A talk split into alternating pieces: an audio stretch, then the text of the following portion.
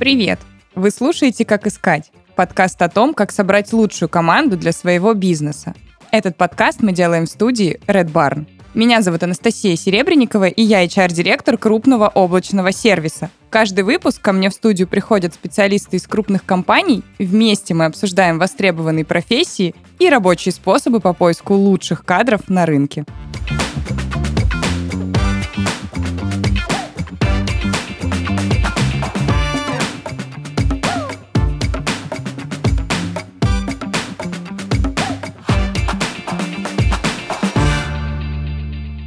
А сегодня у меня в гостях Вадим Саркисян, руководитель отдела IT-инфраструктуры компании «Мой склад». Спойлер, сегодня у нас э, получится интересный, продуктивный подкаст, потому что я, конечно же, немного знаю про твой опыт, но э, хочу, чтобы ты сегодня про него рассказал сам. Вот, и так или иначе, каждый из нас когда-то вкатывался да, в свою индустрию. Расскажи, пожалуйста, как ты вкатился в IT, и вообще, было ли это целенаправленно или просто подвернулась там когда-то такая карьерная возможность? Итак, расскажу более подробно с самого начала. И все началось с появления интереса к цифровым технологиям еще с раннего детства. Когда мне было лет пять, у моих соседей появился персональный компьютер — а так как дружили семьями, я, конечно, постоянно проводил там время и, конечно, играл в «Принца Персии». Это было мое первое знакомство с компьютером. Да, это было классно, но оно захватило меня полностью. А, я, конечно, не понимал, зачем нужны все эти кнопки, но это было похоже на какую-то магию. Дальше уже в институте понял, что хочу работать в IT.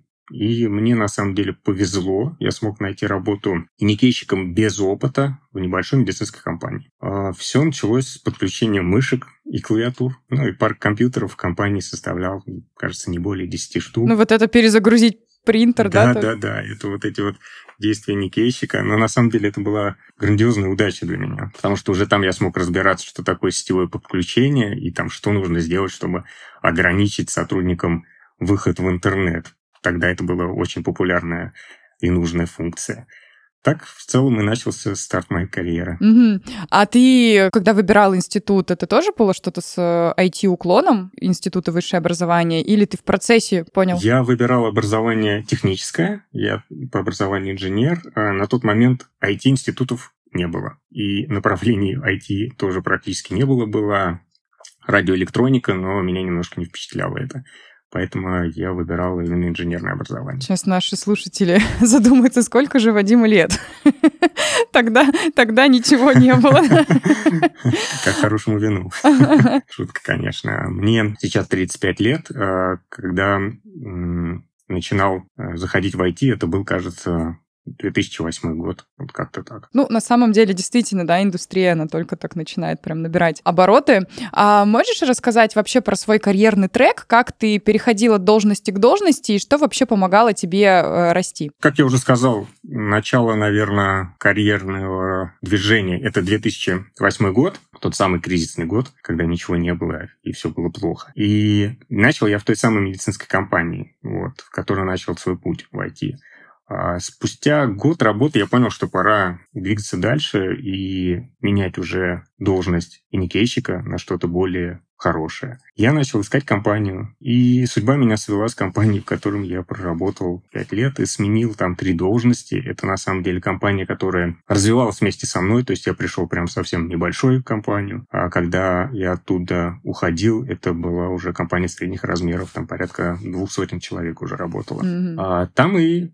двигалась моя должность, начиная с системного администратора, дальше старшего системного администратора и далее руководителя IT-отдела. А, ну, к сожалению, компания в какой-то момент ушла с рынка, и я все же сменил место работы. С тех пор я и развиваюсь в этой должности. На текущий момент работаю в замечательной компании «Мой склад». И постоянно расти мне помогал принцип а, «хочу быть тренером, но только играющим». Тут нужно все время следить за изменяющимися технологиями и изучать их. Как минимум это нужно для того, чтобы хотя бы разговаривать с коллегами на одном языке. Да, слушай, это вообще очень классный принцип для любого руководителя, на мой взгляд. Прям, да, Согласна. Оставаться играющим тренером, чтобы действительно не выпадать из фокуса. Согласен, согласен. А можешь описать свою должность сейчас? Какие у тебя обязанности в моем складе? Это должность э, руководителя IT инфраструктуры. На самом деле функциональные обязанности достаточно широки. Основные перечислю — это управление проектами, управление, конечно же, IT-инфраструктурой, мониторинг угроз — это сейчас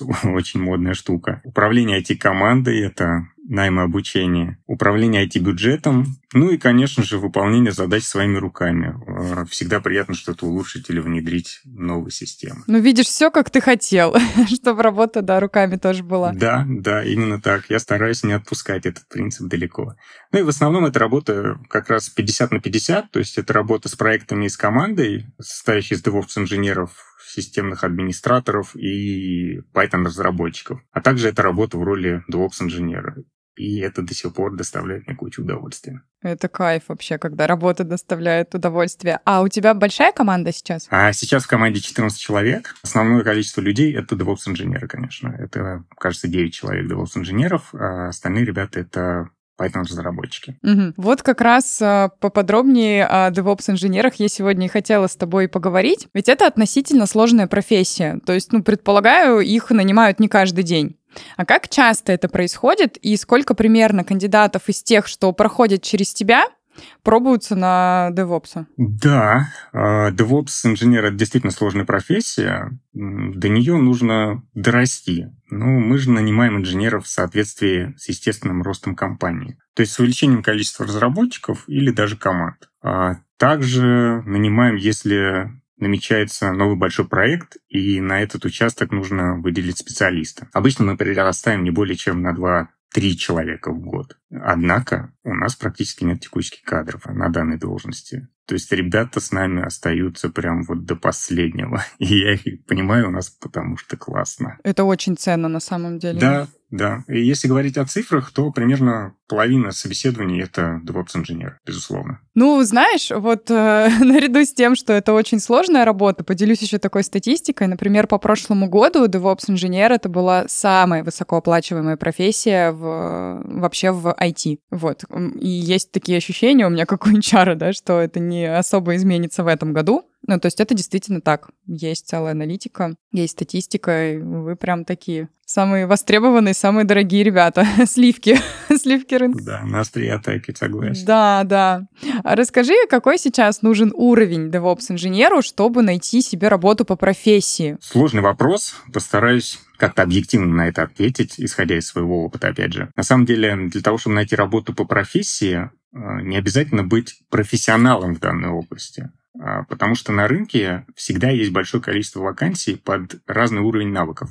Все зависит от потребностей работодателя. Угу. Вот, например, часто компании, у которых уже сформированы все процессы, обычно это крупные игроки на рынке, ищут именно новичков, чтобы обучить их и внедрить уже построенные системы. А бывает ситуация, когда компании нужна какая-то свежая кровь со своим взглядом на те же системы и процессы, тогда, конечно, ищут более опытных товарищей. Ну, мы к себе в команду набираем и новичков, и сеньоров. У нас разные потребности.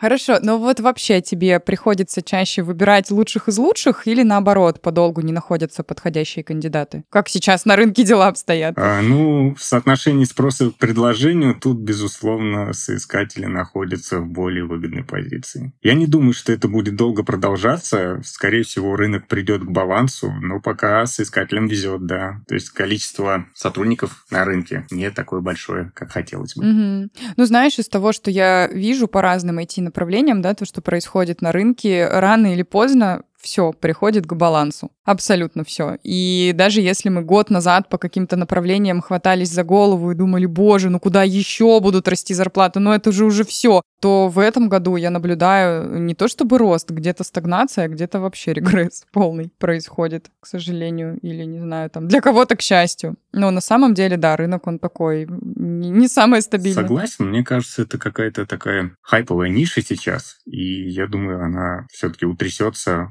и придет в норму. И мы сможем планировать уже на несколько лет хотя бы по сотрудникам и там по их доходам. Это, конечно, да, идеальная картина мира. И для руководителей, и для HR, и для рекрутеров всегда идеальная картина мира.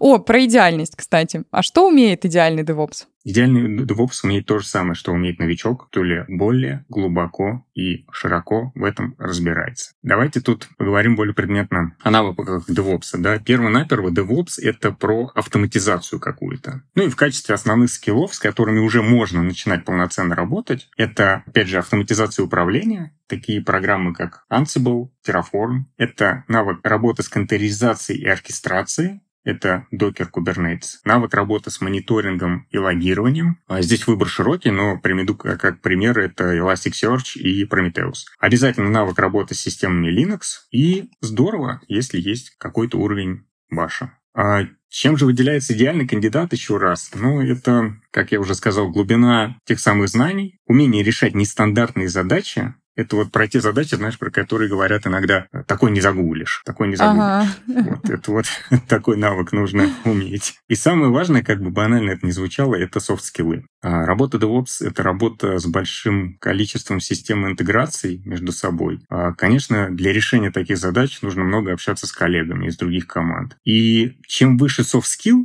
тем проще иногда найти компромисс в конечном решении. Потому что вот в работе DevOps очень часто результат не соответствует изначальной постановке задач. Вот, к сожалению, такое бывает часто. А какие задаешь вопросы соискателям? И какие ответы тебе показывают, что у соискателя есть нужные умения? Ну, я здесь буду очень краток. Э, если говорить про вопросы, так это немного теории для того, чтобы расслабить кандидата. И в основном это решение кейсов. Да? А из теоретических вопросов мне очень нравится вопрос, который выбивает из колеи человека. А они возвращают его какие-то старые, возможно, профессии, возможно, какие-то связанные решения и так далее. Например, один из вопросов, чем отличается команда IP-конфиг от if-конфига. По умолчанию DevOps-инженер впадает в небольшой ступор, потому что команду IP-конфиг он не помнит. Она из далекого его прошлого, если он когда-то работал системным администратором. И вот они начинают выдумывать, придумывать и рассказывать. Это очень здорово. Ну, мне вообще понравилось. Ты такой говоришь, э, задаем теоретические вопросы, чтобы расслабить кандидата, а потом такой, у меня есть вопросы, которые выбивают из колеи. И тут я потерялась чуть-чуть, да. Вы расслабляете или выбиваетесь? В этом вся суть. На, на этом завязывается диалог, потому что ребята приходят на собеседование, они приходят с таким ощущением, что ну давайте, позвали вы меня сюда, давайте, спросите у меня что-нибудь, может быть, я вам что-нибудь расскажу. Вот. А когда ты начинаешь уже с ним обсуждать предметные вопросы и смеяться над тем, что ты спрашиваешь, да, ребята ну, понимают, что ты такой же обычный человек и спокойно с ними разговариваешь. Ага, все, поняла, в чем суть. Вот. Плюс еще есть такой вопрос, как, ну, может быть, DevOps-инженерам, если они будут нас слушать, это интересно. Назовите первое слово в докер-файле. А, оно может быть разным, но есть самое популярное, например, from, да, это слово. И многие тоже. Если ребята работали с докер-файлами, они сразу отвечают на этот вопрос и думают, блин, вот как я смог на него ответить, я даже не знаю. То есть это из тех вещей, на которые никогда не обращаешь внимания, но всегда знаешь. Ну да, просто где-то, да, на подкорке уже настолько засело, что выдаешь ответ. Ну, нас точно будут слушать DevOps, и им точно будет полезно то, что ты сейчас рассказал. А ты еще в процессе поделился, да, что есть вопросы, ну, например, да, теоретические, а есть еще набор ну, каких-то тестовых, кейсовых заданий. Вот э, можешь поделиться, какой, какой набор таких тестовых заданий для девопсов ты используешь? У меня есть некое количество тестовых заданий. Я совсем с вами не поделюсь, но расскажу те, которые а, обычно задаю. А, ну, перво-наперво я прошу написать небольшой а, однострочник на баш не грешу этим заданием, потому что оно мало о чем говорит, но как бы надо, надо проверить. В основном я стараюсь моделировать ту или иную проблему, и уже вместе с кандидатом мы обсуждаем, как можно ее диагностировать, а возможно и решить. А если брать технические навыки, то умение работать с большим количеством неизвестных, оно очень важно в этом плане. Ну вот, например, а, есть такое задание, как... Звучит оно так. Расскажите, как будете диагностировать проблемы с сетевой связанностью между двумя серверами, которые находятся в разных сегментах сети. И здесь, а, на самом деле, ответ очень банальный, но что я жду?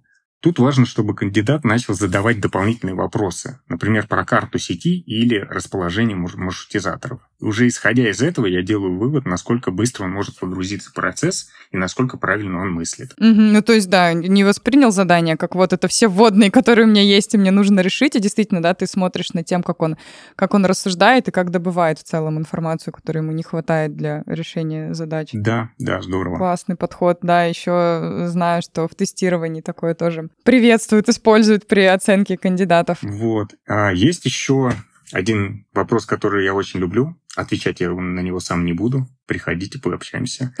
А, допустим, у вас есть некий кластер Elasticsearch из трех серверов. На одном из серверов вам нужно перенести индексы с одного диска на другой. Как будете это делать? И опять же, я жду от кандидата дополнительных вопросов про репликацию в кластере и пропускную способность сети. Это даст мне понимание того, что кандидат умеет работать с этими технологиями и знает как минимум несколько способов для того, чтобы решить этот вопрос. Интересно, для меня, да, э, понятно, что э, когда нас будут слушать технические специалисты, девопсы, им будет все понятно, я тебя так слушаю и думаю, интересно, ничего не понятно.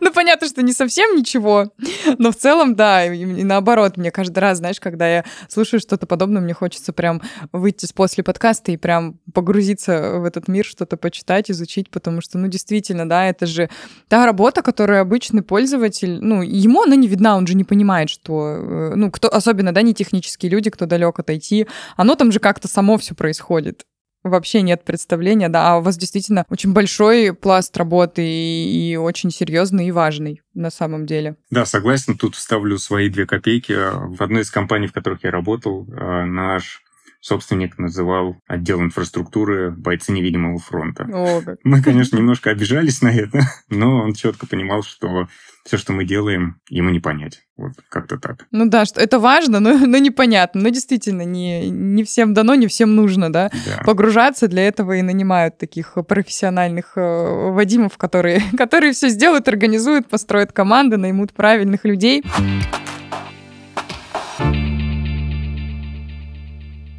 Чтобы сотрудники работали с удовольствием, говорить, что вы большая дружная семья, недостаточно. Бизнесу нужна корпоративная культура.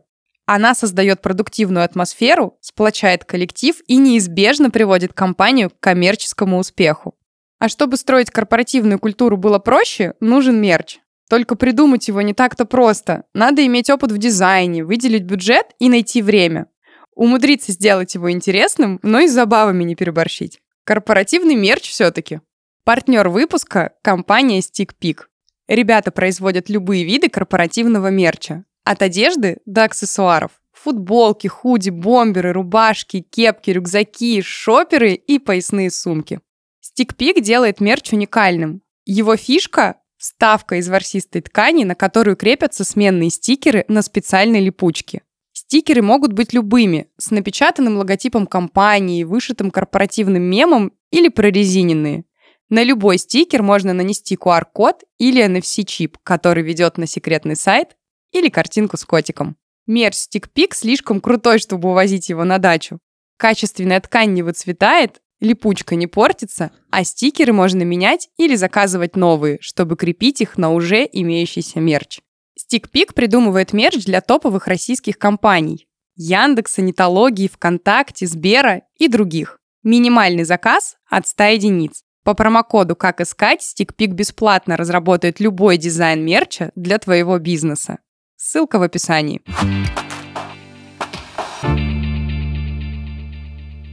Ты сегодня еще, отвечая на какой-то из моих вопросов, э, сказал, да, что должность DevOps, она подразумевает автоматизацию.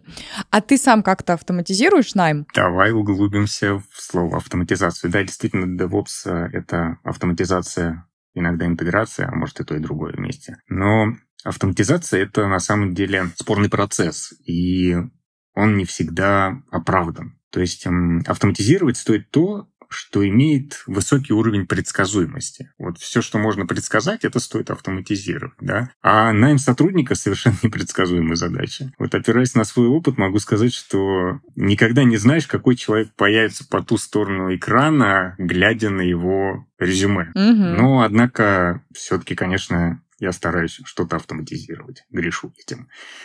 Что же я делаю? Достаточно банальные методы использую. Я э, использую Google формы. Я готовлю перечень вопросов, заполняя форму для каждого кандидата. Это также полезно, когда нужно дать кандидату обратную связь какую-то а ты уже не можешь вспомнить вообще, о чем вы с ним разговаривали. Также эти вопросы у меня группируются по темам. Когда кандидат не знаком с какой-то технологией, я ее просто пропускаю. И вот самое важное, что есть в этой Google форме, у каждого вопроса есть вес. То есть, отвечая на вопросы, кандидат набирает баллы, и я очень стараюсь не злоупотреблять данным пунктом, но при прочих равных это помогает сделать выбор. Соответственно, из такой формы формируется таблица с данными по каждому кандидату. Ну, то есть кандидаты самостоятельно заполняют эту таблицу, или ты в процессе собеседования вносишь туда свои комментарии, пометки какие-то? Ни в коем случае кандидат не должен знать, что он э, по форме отвечает на вопрос. Конечно же, я вношу это сам. Э, люди не хотят э, осознавать то, что они отвечают на какой-то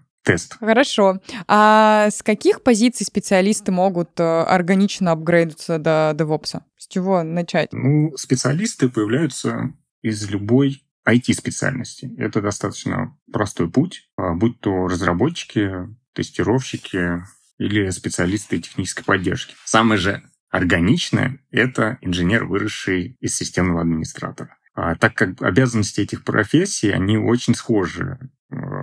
Иногда даже невозможно провести разделительную между ними. Также часто бывает, что, например, DevOps-инженер одновременно выполняет функции системного администратора. Это, конечно, не самая лучшая практика, но такое присутствует. Опять же, DevOps проще всего вырастает из системного администратора, причем иногда это происходит само по себе. Например, у нас есть ребята, которые занимают должность системных администраторов, но при ближайшем рассмотрении я часто натыкаюсь на то, что они закрывают задачи, которые больше подходят для должности инженера. На самом деле, очень приятно наблюдать, как коллега сам вырастает, а иногда даже незаметно для остальной команды. Но, конечно, если человек идет осознанно в профессию, то ему нужна карта развития навыков. Хороший путь — это провести анализ рынка, выделить основные навыки, которые сейчас требуются компаниям о них я чуть ранее уже говорил, то можно развиваться узкоспециализированно. А сейчас в специальности DevOps-инженера появляются отдельные направления. То есть часто можно выбрать только то, что нравится. Например, вот хочешь развиваться в облачных технологиях и работать только с ними, выбирай эту специальность, это направление и изучай только облачные технологии. Ты обязательно найдешь работу и будешь заниматься только тем, что тебе близко к душе.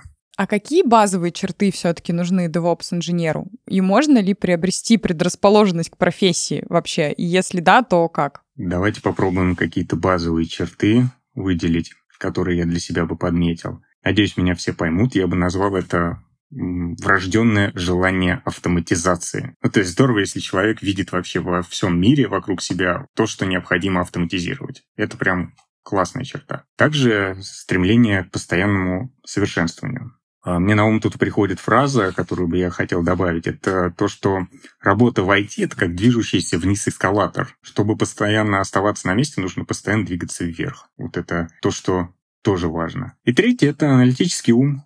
Ну, этот навык на самом деле есть у всех. Даже если вы думаете, что его у вас нету, он у вас есть. Просто его нужно постоянно развивать. А вот как ты говоришь, да, про базовые черты, а, что это врожденная вот эта вот склонность к, к автоматизации, а лень это, ну, вот черта, которая помогает девопсу, или скорее нет? Объясню, почему спрашиваю. Как-то один из моих руководителей, который любил все прямо автоматизировать, я его спросила, ну, почему ты, э, вот ты настолько все вокруг себя автоматизируешь? Он мне говорит, просто я ленивый. Я не хочу делать вот эти вот задачи, просто я ленивый, поэтому я так делаю. То есть он всегда прям топил, он всем говорил, автоматизируй то, автоматизируй это.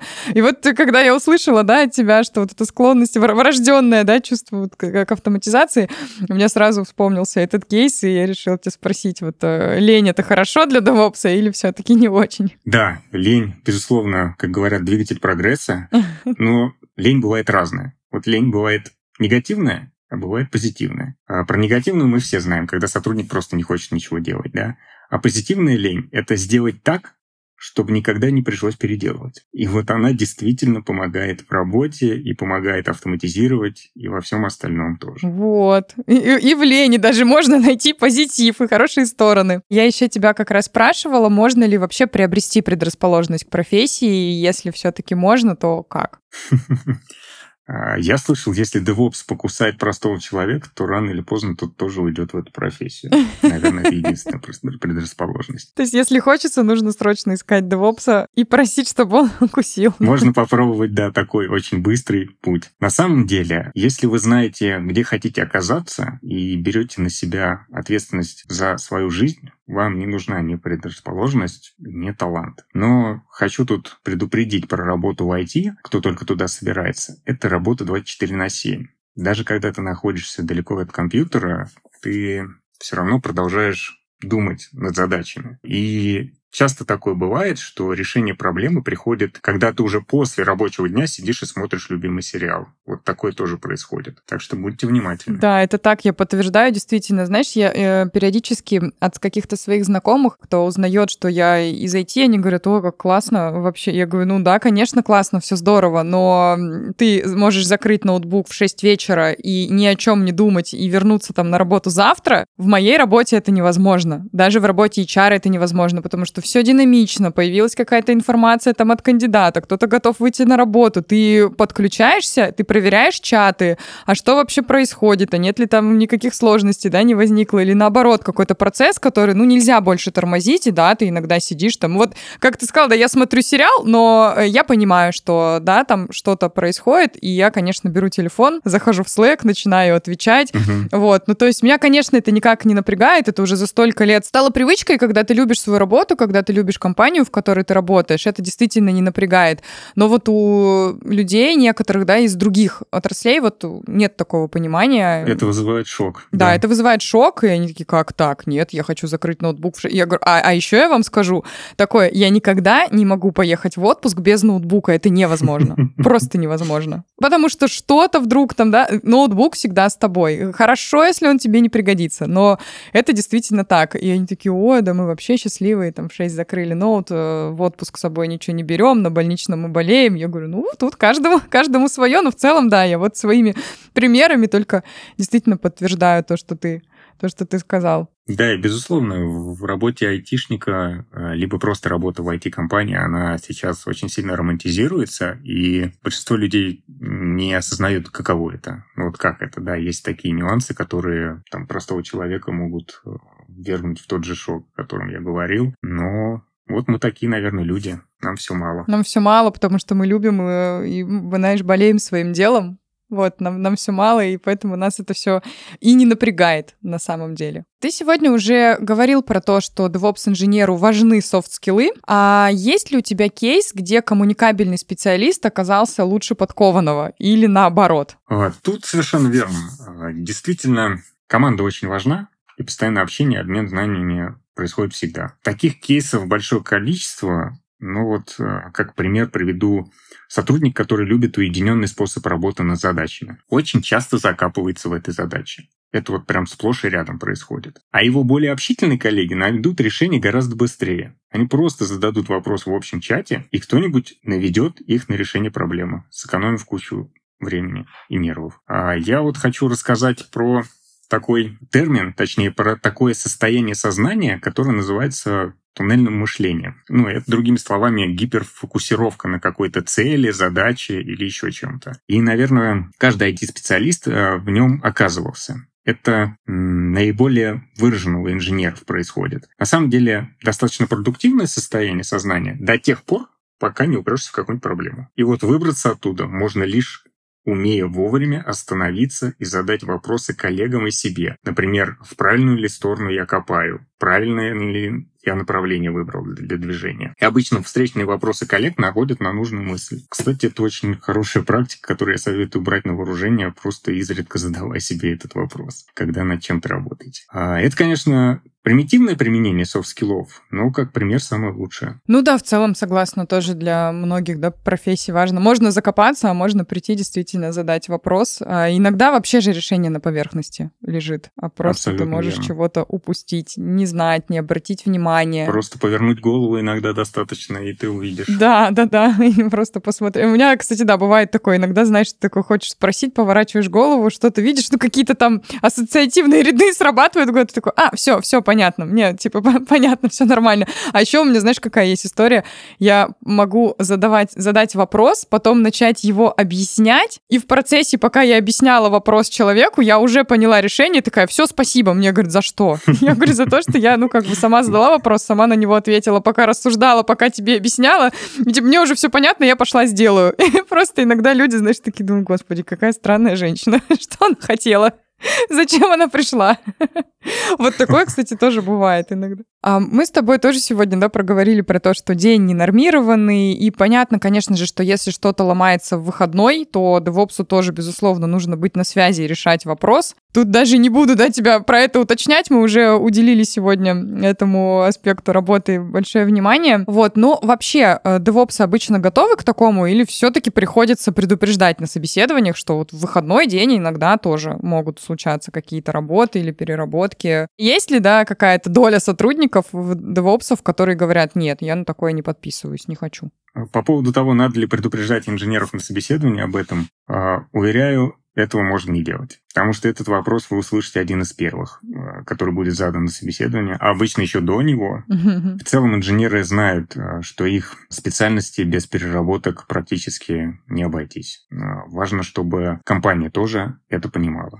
Но если взять Обычный рабочий день DevOps, то расскажу немножко, наверное, про свой отдел. Обычно команда работает по какой-то методологии и имеет четко расписанные дни. Вот мы, например, работаем по Scrum с двухнедельными спринтами. А есть проектная часть работы, например, Э, движение по спринтам. А есть также работа, связанная вот с поддержкой и с дежурствами. А у нас день делится между сотрудниками, которые занимаются поддержкой. То есть на каждого инженера у нас приходится два часа из рабочего дня. А в это время человек занимается различными инцидентами, следит за метриками и реагирует в случае каких-то небольших проблем. А как мы работаем в выходные, если у нас что-то ломается? У нас ничего не ломается, мы святые. Но в случае, если что-то все-таки сломается, то происходит так. Первая линия технической поддержки связывается по телефону с координатором. Координатор, в свою очередь, либо решает проблему, либо просит свободных коллег подключиться. А, что здорово, у нас, к счастью, ребята инициативные, и проблем с этим никогда не было. Но переработки и работа в выходные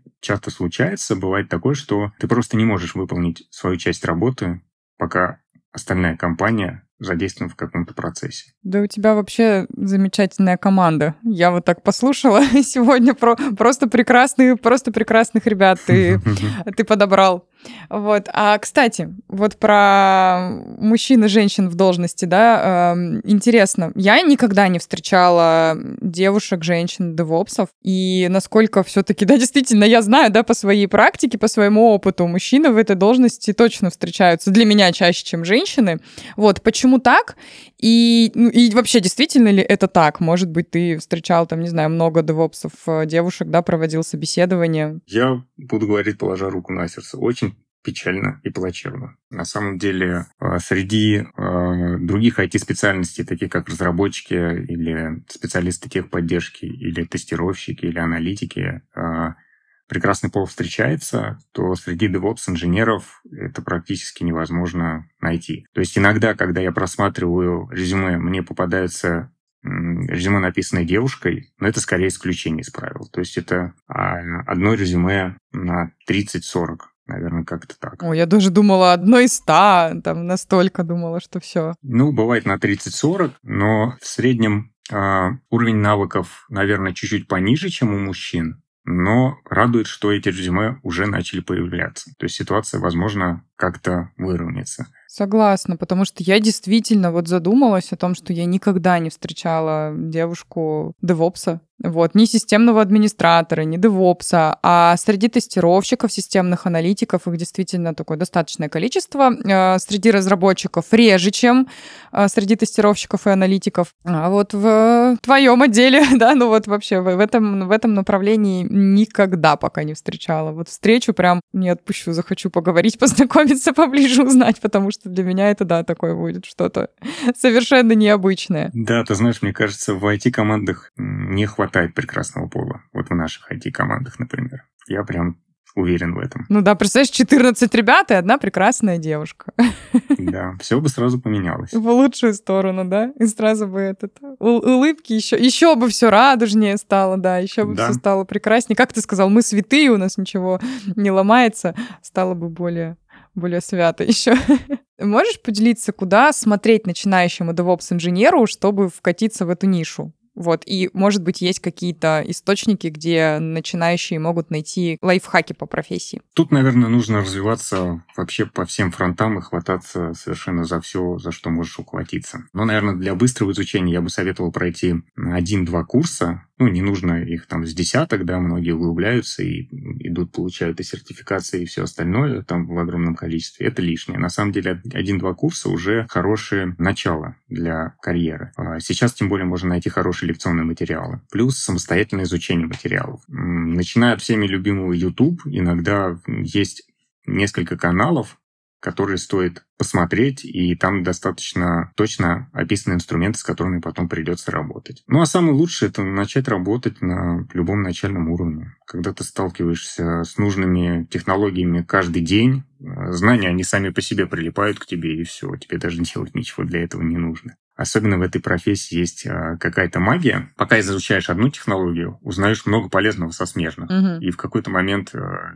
тебе не нужно даже ничего нового изучать, ты уже это все знаешь. Также я бы э, рекомендовал завести себе аккаунт где-нибудь на GitHub и работать вокруг него. То есть писать простые роли Ansible, э, там, разрабатывать скрипты на Bash или Python, какие-то автоматизировать простые действия. И все это выкладывать, естественно, в GitHub. Это пригодится всегда. Ну и самое клевое и то, что нужно сделать в любом случае, это собственная лаборатория для тестирования разных технологий, которые вы собираетесь освоить. А это пригодится прям очень сильно на начальном этапе и даст хороший boost в изучении различных skill ов. Вадим, какой ты щедрый. Я тебе честно, как ты сегодня сказал, положа руку на сердце и признаюсь, что ну никто пока в нашей студии не делился таким количеством э, лайфхаков для ребят, да, которые хотят э, стартануть в профессии. Спасибо тебе огромное за то, что сегодня ты поделился э, такой важной, да, интересной информацией. Мы с тобой и про рынок поговорили, и в целом про рост ребят, куда там расти, развиваться, да, как проходить собеседование, как, там, каким вопросам нужно быть готовым. Ну вот лайфхаки — это вообще прям... Э, за это огромный, огромный отдельный тебе респект. Спасибо.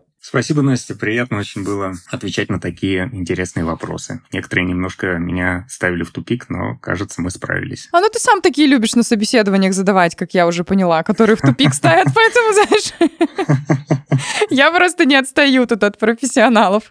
Сегодня мы беседовали с Вадимом Саркисяном, руководителем отдела IT-инфраструктуры компании «Мой склад». Вадим, большое тебе еще раз э, спасибо за сегодняшнюю беседу и за то, что ты открыл для меня, и я уверена, для многих наших слушателей, которые не были в теме, э, вот эту целую вселенную DevOps. Безграничную, я бы сказала, вселенную DevOps. И на самом деле, да, правда, было очень интересно, полезно, много классной новой информации. Для меня так точно. Вот, так что вышло круто и полезно. Спасибо, очень рад был с вами пообщаться. Надеюсь, э, мы будем много кому действительно полезны. Всем спасибо.